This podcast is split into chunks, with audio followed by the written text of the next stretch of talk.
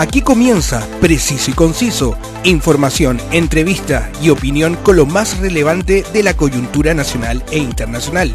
Conduce Roberto del Campo Valdés. Preciso y Conciso, una mirada diferente.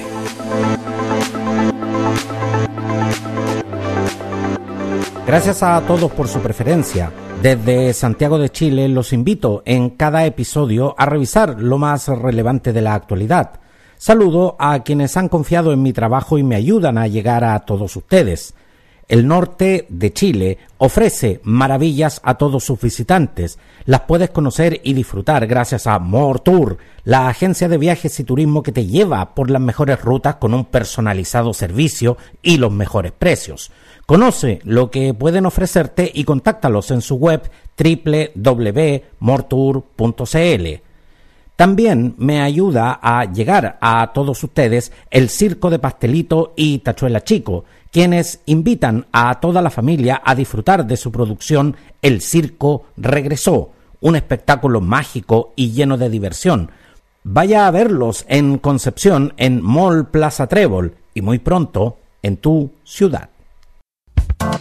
La actualidad tiene muchas miradas, pero solo una realidad Escuchas Preciso y Conciso con Roberto del Campo Valdés. El 26 de enero de 2023 quedó lista para ser promulgada por el Ejecutivo la legislación que crea un marco de protección e integración de personas con trastorno del espectro autista, la denominada Ley TEA Vamos a conversar con la presidenta de la agrupación TEA Peñaflor y vocera del movimiento neurodiverso. Al teléfono, Joana Donoso Aguilar. Muchas gracias eh, por este contacto, Joana, y bienvenida al Preciso y Conciso. Muchas gracias a usted. Un placer estar en este programa y sobre todo que se dé a conocer, a visibilizar eh, más en este país lo que es la condición del espectro autista.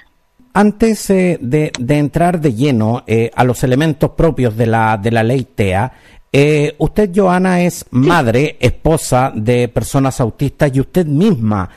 pertenece al mundo de la neurodivergencia. ¿Cuán dura es la discriminación y hasta dónde llega la ignorancia de la sociedad respecto al trato de las personas neurodivergentes?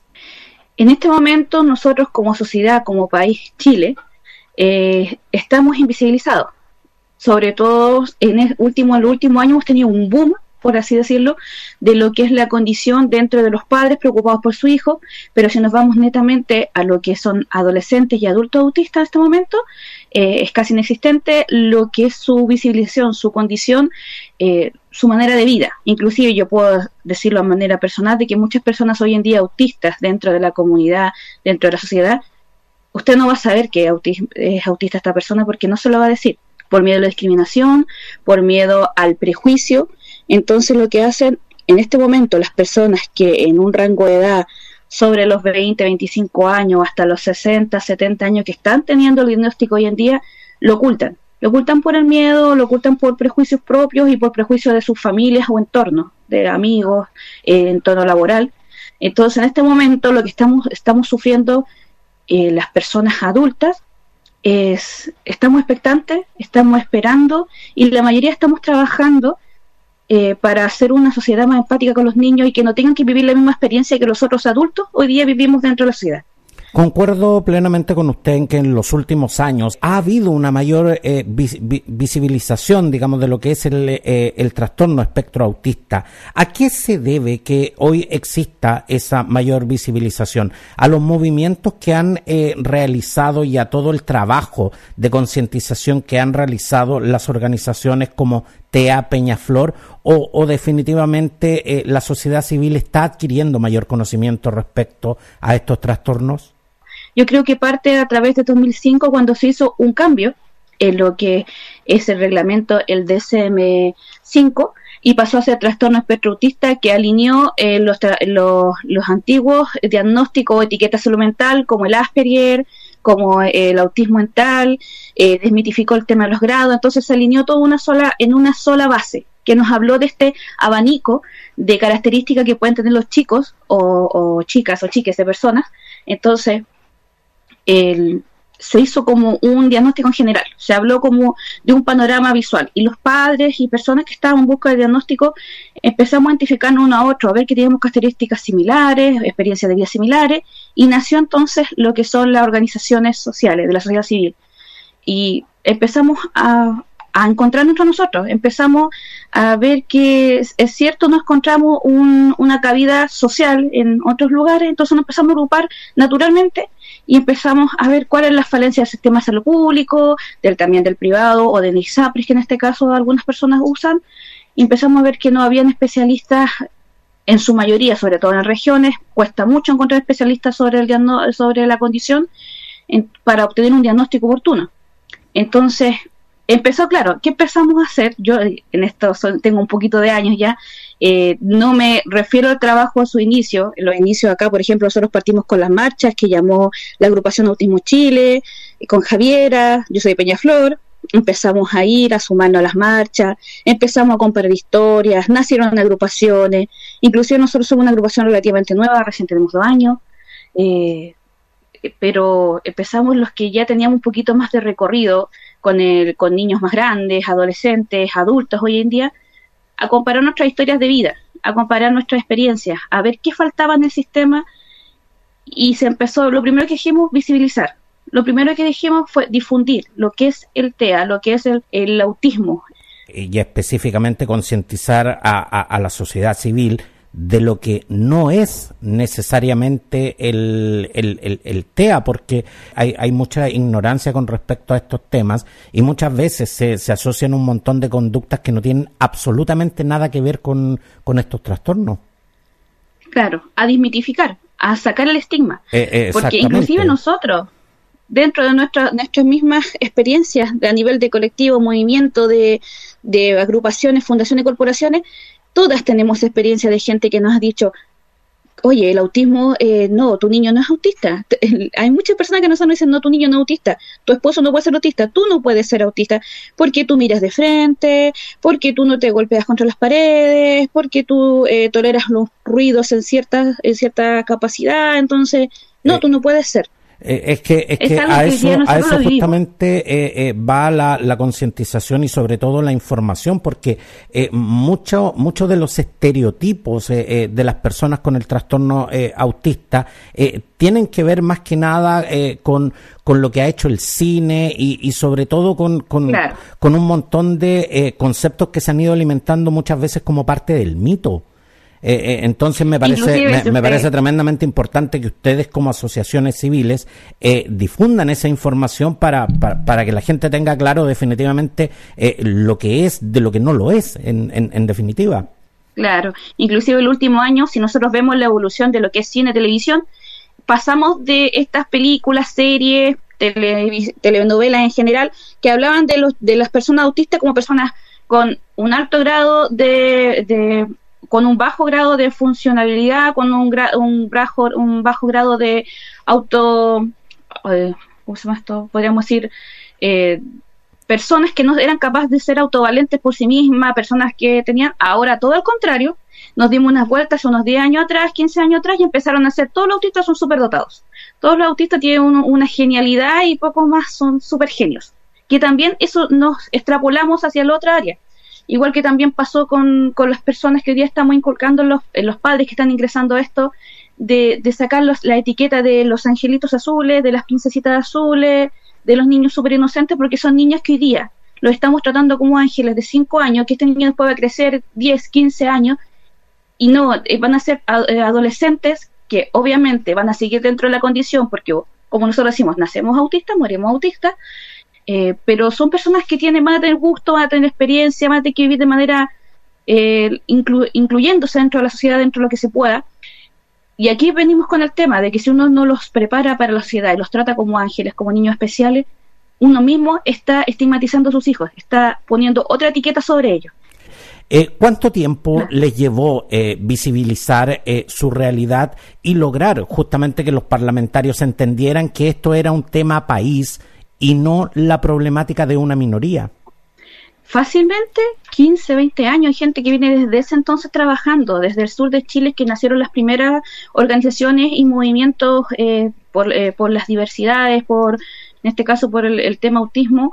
estamos hablando de hace muchos años atrás. Hay, inclusive nosotros hablábamos la otra vez con una, eh, disculpe que no diga el nombre en este momento que no se me viene a la mente, pero con una eh, chica que ella es vocera y también es, activista en el sur y su mamá ya presidía una agrupación en el sur y ella ahora como hija tiene este legado y también es activista. Entonces estamos hablando de que fácilmente 20, 15 años empezamos con los primeros proyectos que descansaron, que están en este momento inclusive inactivos en, la, en, lo que es Congreso, y se logró llegar a esta ley, a este, a este proyecto, que lo, agradecemos enormemente a las personas que lo presentaron, a los senadores, eh, porque lograron escuchar lo que queríamos nosotros, sociedad civil, pero es un trabajo arduo, es un trabajo que viene desde hace mucho tiempo y hay gente que ha quedado en el camino, eh, que por X motivos se hay personas que, que fallecieron, eh, activistas que, que durante, durante sus años de lucha, hoy día nosotros recordamos y le damos especial cariño a esas personas que estuvieron eh, presentes y que hoy día, por respeto, siempre los nombramos. no vamos a decir nombre porque usted sabe que se me puede olvidar uno y no, no sería la idea, pero sí hay, hay activistas que estuvieron años y que hoy día ya partieron y ellos fueron los que sentaron los bases de lo que somos hoy día las sociedades civiles que estamos luchando por obtener la ley de autismo, que sí fue aprobada en el Senado, solamente en la Cámara de Diputados también y faltaría la firma del presidente de la promulgación. Pero de aquí esta ley se promulga y nosotros como sociedad, eh, sociedad civil seguimos presentes. Joana, eh, uno de los elementos que contempla la ley TEA es eh, lograr avanzar en el fomento de la detección temprana del, trastorno espectro autista. ¿En qué beneficia un diagnóstico prematuro de, este trastorno? Si uno detecta a temprano plazo, a, temprana edad, lo que es el diagnóstico de autismo en un niño, eh, tiene una mayor, un mayor pronóstico a largo plazo, es una persona eh, autovalente, una persona que no va a necesitar eh, mayor intervenciones, no todos. Obviamente en el camino pueden aparecer comorbilidades que van a ir complicando el, el, progreso de las personas, pero si lo hacemos a, temprana edad,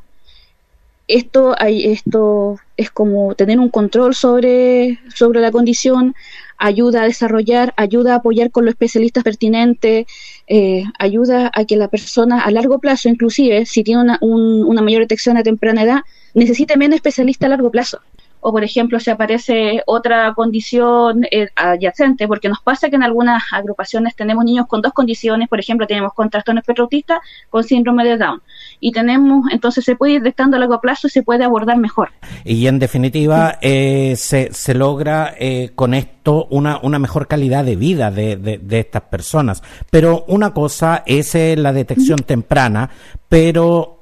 el sistema de salud, tanto público como privado, eh, va a tener que adaptarse justamente a la legislación que entrará en vigencia. ¿En cuánto tiempo eh, ustedes esperan que esto ocurra y cuánta inversión tendrá que hacerse para, para ponerse al día con, con, respecto a estas nuevas demandas que, que tendrá el sistema de salud?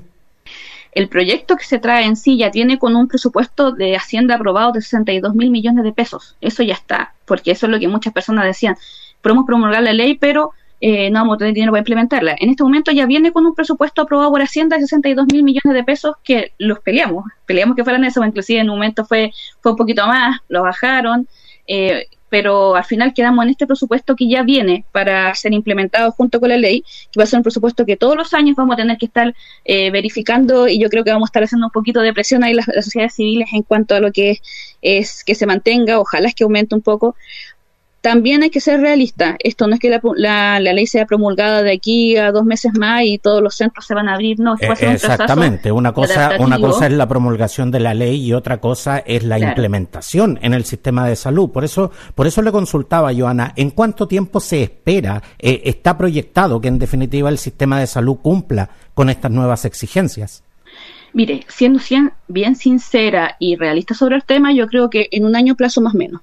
Hay comunas hay lugares, regiones que ya se está trabajando inclusive antes que salga promulgada la ley, que ya están viendo el tema especialista, viendo el tema de implementar alguna área específica dentro de las comunas, alguna sala, eh, por así decirlo, y viendo los especialistas con los que ellos cuentan para trasladarlo, pero tenemos que ver la realidad de Chile. Chile, en primer lugar, es un país que muy centralizado, entonces hay regiones que ni siquiera tienen especialistas que puedan, puedan abordar fehacientemente dentro del área de salud pública eh, lo que es el diagnóstico del TEA. Entonces, primero en buscar los especialistas, segundo tema, hay, hay lugares que inclusive ni siquiera tienen sala de salud mental o no tienen COSAM, que son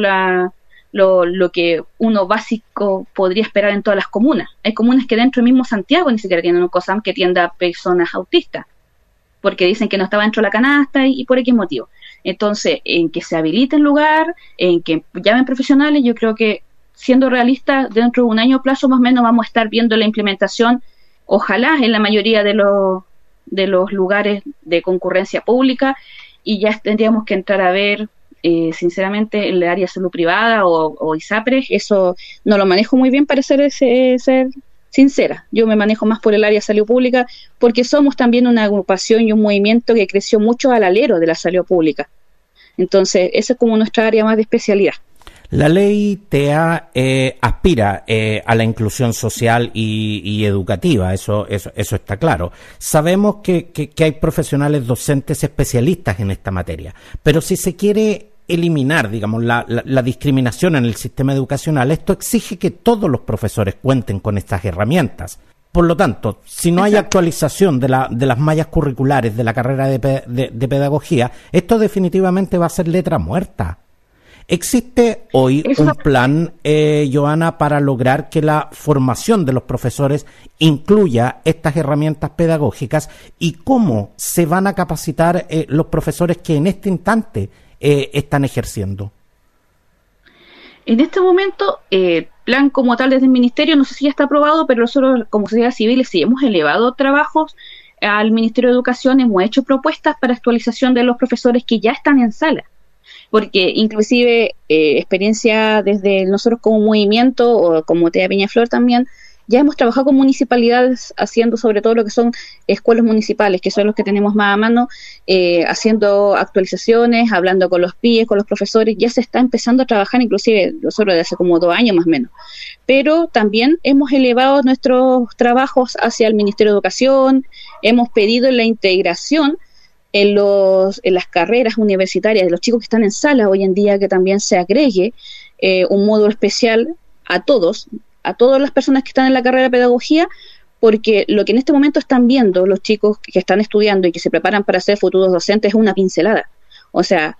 eh, ni siquiera, y no estamos hablando solamente de autismo, estamos hablando de cualquier... Eh, eh, digamos, digamos las cosas como son. Eh, eh, eh, en, en, este instante hay muchos profesores, muchos docentes que tienen todo el ánimo de lograr la inclusión, pero no tienen las herramientas pedagógicas porque, porque la formación profesional que hoy día tienen las universidades no la incluye y mucha de la capacitación que requerirían los docentes que hoy día están ejerciendo no, no, no se obtiene en este instante en ninguna parte. Por lo tanto, la inclusión en ese sentido tiene que ir acompañada de, las herramientas profesionales necesarias, porque, insisto, de otra manera, esta ley definitivamente va a ser letra muerta. Exacto. Inclusive muchos colegios y, lo, por ejemplo, sostenedores, municipalidades, están incurriendo en gastos propios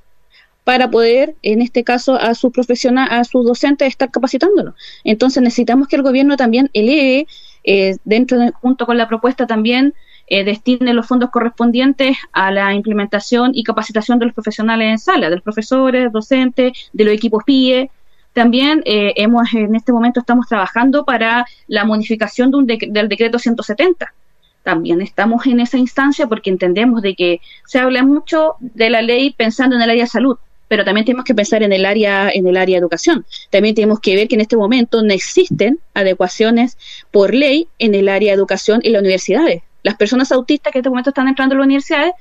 eh, no hay un reglamento a nivel educacional gubernamental, o sea, un que envíen desde el mismo gobierno para que las universidades apliquen, solamente estamos al criterio de lo que las universidades en este momento eh, están dándole las posibilidades. exactamente. en este momento los jóvenes de las universidades no tienen no tienen en qué ampararse, en el fondo. Exactamente, y la inclusión no puede depender en definitiva de la buena voluntad de ciertas instituciones. Ahora, eh, sin duda que las personas que viven con el trastorno espectro autista merecen toda nuestra preocupación, eso, eso está claro. Pero, pero ¿qué garantías eh, entrega la ley TEA a los padres y especialmente a las personas cuidadoras que eh, eh, no son personas que padecen el, trastorno espectro autista, pero que en definitiva eh, son parte del entorno cercano de estas personas y por lo tanto, en definitiva, terminan asumiendo este trastorno como si fuera parte de ellos también.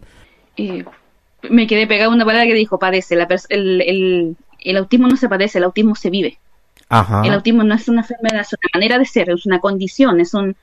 es como una característica que nosotros tenemos a nivel neuronal que nos diferencia, nos hace pensar distinto a otra persona. Pero, eh, y le agradezco mucho la aclaración, Joana, porque eh, normalmente, eh, sobre todo a nivel comunicacional, también se, se cae en, en, ese tipo de errores. Y, y, gracias a este tipo de información también es que, es que, es que justamente los comunicadores también podemos hacer nuestro trabajo. Pero como le decía, ¿qué garantías entrega la ley TEA a los padres y, a las personas cuidadoras de, de, personas que viven con el trastorno espectro autista?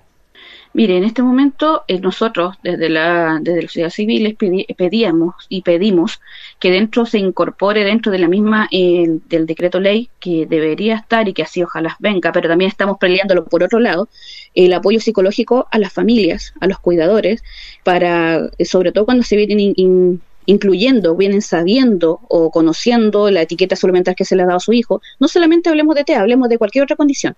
Entonces, necesitamos un apoyo psicológico eh, más que nada para que ellos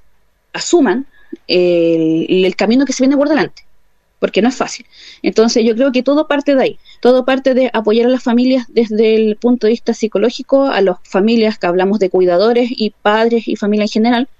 porque muchos niños están a cuidado, no siempre sus padres, están a, cuidado de abuelos, están a cuidado de terceras personas,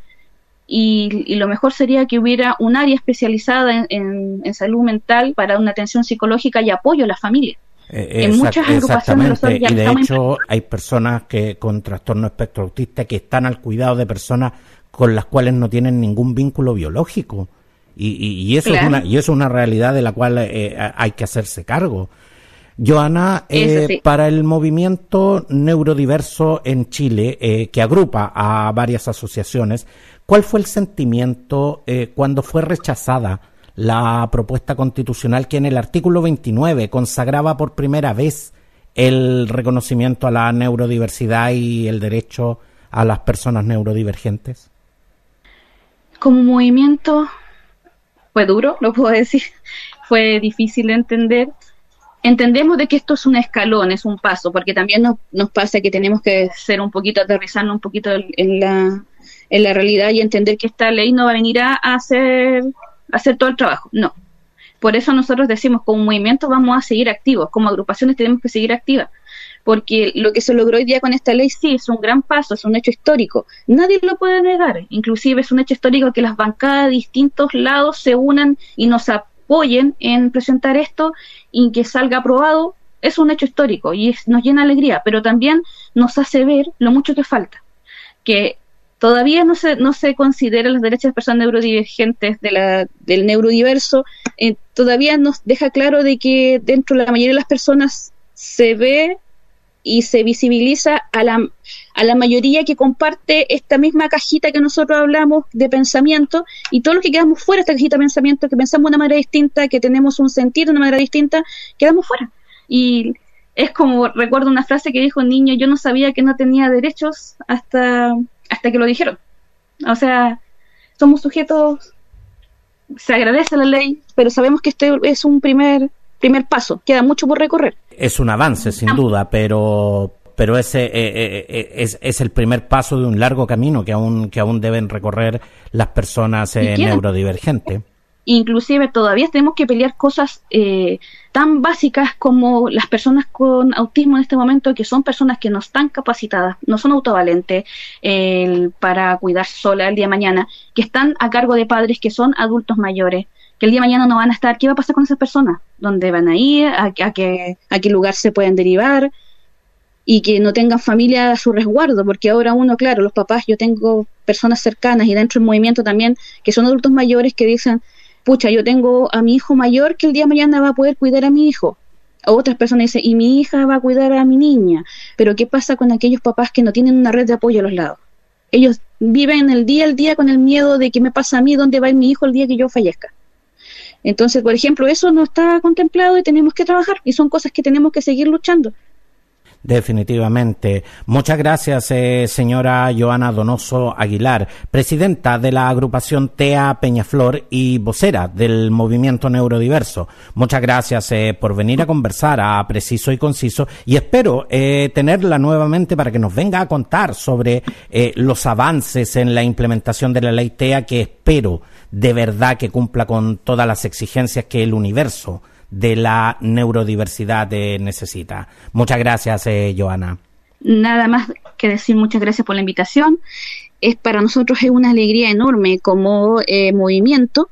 poder estar en su programa, eh, poder visibilizar un poco lo que es la condición y siempre vamos a estar abiertos a, comentar, a, más que nada a hablar de esto y desmitificar y derribar las barreras y hacer un entorno más armonioso como sociedad. Y lo importante en este momento es que como sociedad civiles tenemos que seguir viendo la implementación, como usted bien lo dice, don Roberto, porque esto tenemos que ver, por ejemplo, que no suceda de que el día de mañana una sala vacía tenga el nombre sala TEA y en el fondo no se implementen o no se eh, produzcan los cambios que nosotros como sociedad civil tan, tanto anhelamos, apoyando a nuestras, en nuestras personas del neurodiverso vamos a seguir en lucha. Invitamos a todas las personas que sigan el movimiento y, a otras organizaciones, a otros, eh, en este momento, roles que están siguiendo dentro de la sociedad civil.